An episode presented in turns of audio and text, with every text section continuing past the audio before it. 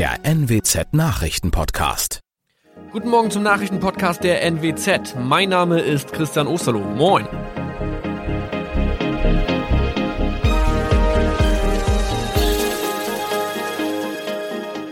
Und das sind unsere regionalen Nachrichten am Morgen. Die Grünen wollen Moorstraße in Oldenburg umbenennen. Viereinhalb Jahre Gefängnis für Falschgoldhandel. Und Landkreis Kloppenburg meldet ersten Omikron-Fall. Der Name Moorstraße könnte laut den Oldenburger Grünen rassistisch aufgefasst werden. Deshalb fordern diese eine Umbenennung. Die Straße wurde allerdings nach Hermann Moor benannt, einem der ersten Siedler in der Gegend. Um Missverständnisse auszuschließen, beantragen die Grünen eine Änderung in Hermann Moor Straße.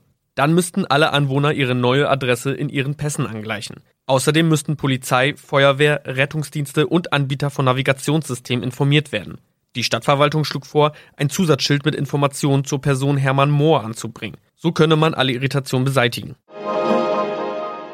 Tobias G. musste wegen dem Verkauf von Falschgold am Mittwoch vor das Landgericht Oldenburg. Nachdem der Schortenser bereits im Mai zu einer Freiheitsstrafe von mehr als drei Jahren in Jever verurteilt wurde, betrieb er seinen Handel auf eBay Kleinanzeigen weiter. Das wog bei der Verhandlung schwer auf. Der 27-Jährige schrieb in die Inseratsüberschrift das Wort plated, was so viel bedeutet wie überzogene und nur vergoldete Ware. Da im weiteren Anzeigentext aber die Rede von einem Reinheitsgrad war und die abgebildeten Goldbarren eine Seriennummer trugen, handelt es sich hierbei um eine Täuschung. Tobias G. wurde zu viereinhalb Jahren Haft verurteilt.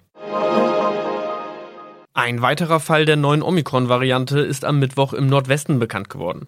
Der Kreis Kloppenburg bestätigt, dass eine Frau bei ihrer Rückreise aus Südafrika am Hamburger Flughafen positiv getestet wurde. Sie befindet sich weiterhin in Hamburg in Quarantäne. Da die Frau im Landkreis Kloppenburg lebt, sei auch das Gesundheitsamt Kloppenburg für diesen Fall zuständig. Zuvor gab es bereits bestätigte Omikron-Fälle in der Wesermarsch und im Kreis Leer. Das waren unsere Nachrichten aus der Region. Weitere aktuelle News aus dem Nordwesten finden Sie wie immer auf NWZ Online. Und Aktuelles aus Deutschland und der Welt hören Sie jetzt von unseren Kollegen aus Berlin. Vielen Dank und schönen guten Morgen. Ich bin Maja Däne und das sind heute unsere Themen aus Deutschland und der Welt. Impfstart nach Weihnachten. Corona-Impfungen in Deutschland sollen am 27. Dezember starten. Allergische Reaktion nach Corona-Impfung. In Alaska hat eine Gesundheitsmitarbeiterin nach einer Impfung eine schwere allergische Reaktion gezeigt. Und Corona-Hotspots in deutschen Schlachthöfen. Bundestag verschärft Arbeitsschutzregeln in Fleischbetrieben.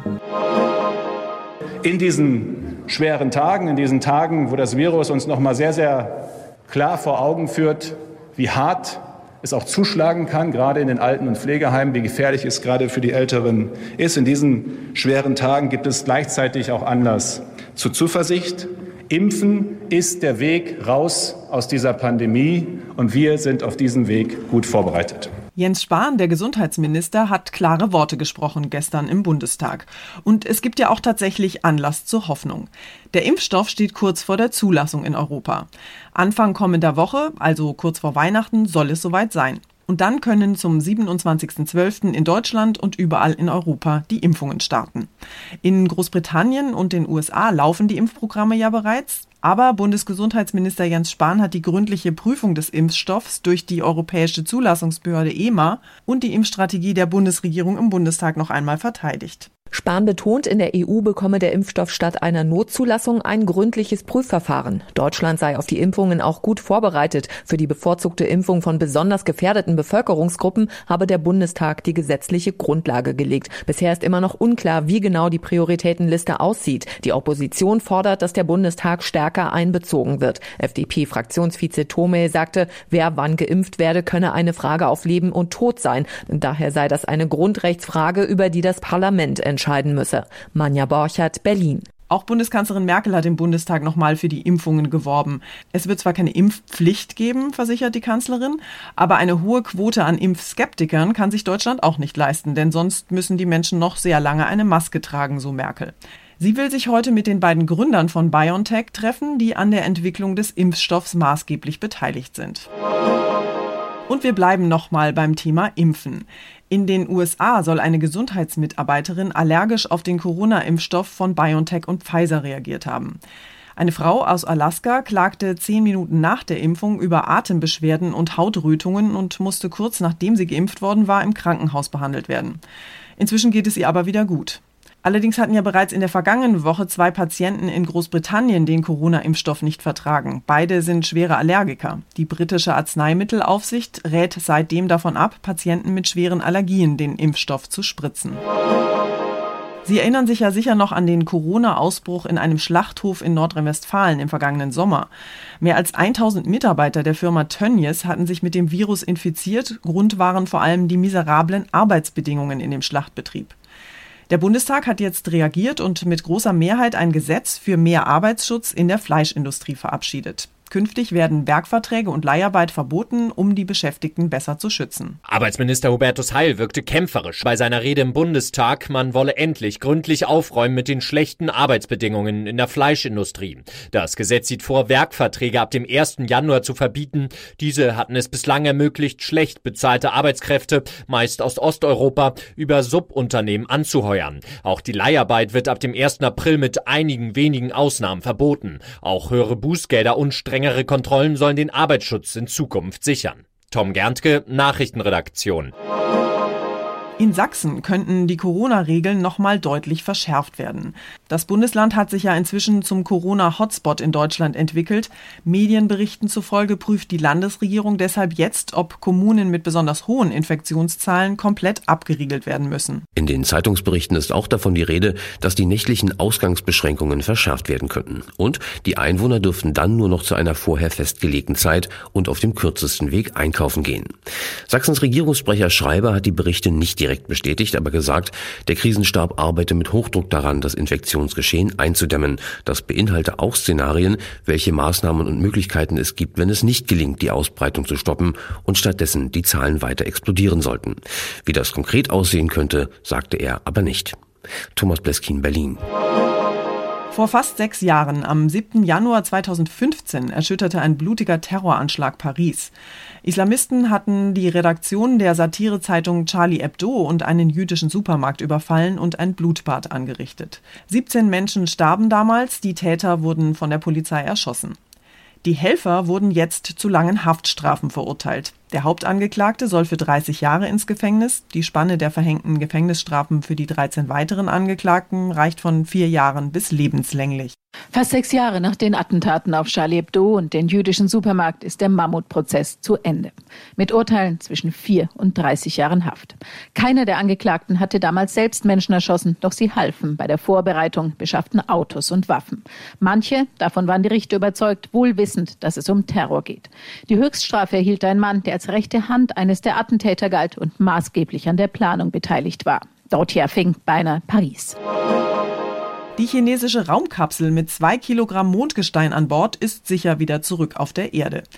Die Landung an Fallschirmen verlief laut chinesischer Medien ohne Zwischenfälle. Damit ist China nach den USA und der Sowjetunion jetzt also die dritte Raumfahrtnation, die Mondproben zur Erde gebracht hat. Die Sonde war am 23. November vom chinesischen Weltraumbahnhof auf der Insel Hainan gestartet und Anfang Dezember im vulkanischen Mondgebirge gelandet. Bei Schnee und harschem Winterwetter landete die Raumkapsel in der mongolischen Steppe im Norden Chinas. Hier in China ist es jetzt auch schon weit nach Mitternacht und den Suchmannschaften fiel es nicht nur wegen der Dunkelheit schwer, die kleine Kapsel zu lokalisieren, auch war das Zielgebiet diesmal 16 mal größer als bei bemannten Raumflügen. Überhaupt ist es das erste Mal seit mehr als vier Jahrzehnten, dass dies wieder geglückt ist. Forscher warten schon gespannt auf die Proben, die viel jünger sind als alles bisher gesammelte Mondgestein. Andreas Landwehr, Peking. Unser Tipp des Tages heute für alle, die im Homeoffice arbeiten. Noch vor einem Jahr war Homeoffice ja eher die Ausnahme. Heute ist es für viele die Regel. Statt mit den Kollegen im Büro zu sitzen, hocken immer mehr Arbeitnehmer zu Hause und versuchen da irgendwo zwischen Küche und Wohnzimmer zu arbeiten. Und wer keinen Schreibtisch hat, der benutzt eben den Esstisch. Für alle, die daheim arbeiten müssen oder dürfen, gibt es jetzt eine gute Nachricht. Der Bundestag hat nämlich gerade beschlossen, dass die Kosten fürs Homeoffice künftig leichter von der Steuer abgesetzt werden können. Wer sich also Computer, Drucker oder einen Schreibtischstuhl gekauft hat, der kann das jetzt bei der Steuererklärung geltend machen. Manja Borchert hat die brandneue Homeoffice-Pauschale mal genauer unter die Lupe genommen. Manja, was kann ich denn jetzt bei der Steuer geltend machen? Na, bisher kann man ja nur bei der Steuer geltend machen, wenn man ein reines Arbeitszimmer hat, das wirklich nur als Büro genutzt wird und nicht zum Beispiel auch noch als Gästezimmer. Das haben natürlich die wenigsten und äh, manche haben ja nicht mal einen eigenen Schreibtisch, sondern sitzen vielleicht am Küchentisch oder am Esstisch. Trotzdem hat man höhere Kosten, wenn man zu Hause arbeitet, statt im Büro. Strom, Heizung, vielleicht auch ein teurerer Vertrag für schnelleres Internet. Ja, und einen Teil dieser Kosten kann man sich jetzt über die Steuererklärung zurückholen. Okay, das klingt gut. Wie viel genau kann ich denn absetzen? Es soll eine Steuerpauschale geben von 5 Euro am Tag. Allerdings für maximal 120 Tage, also maximal 600 Euro. Wer mehr als 120 Tage im Jahr zu Hause gearbeitet hat, der hat dann also Pech gehabt.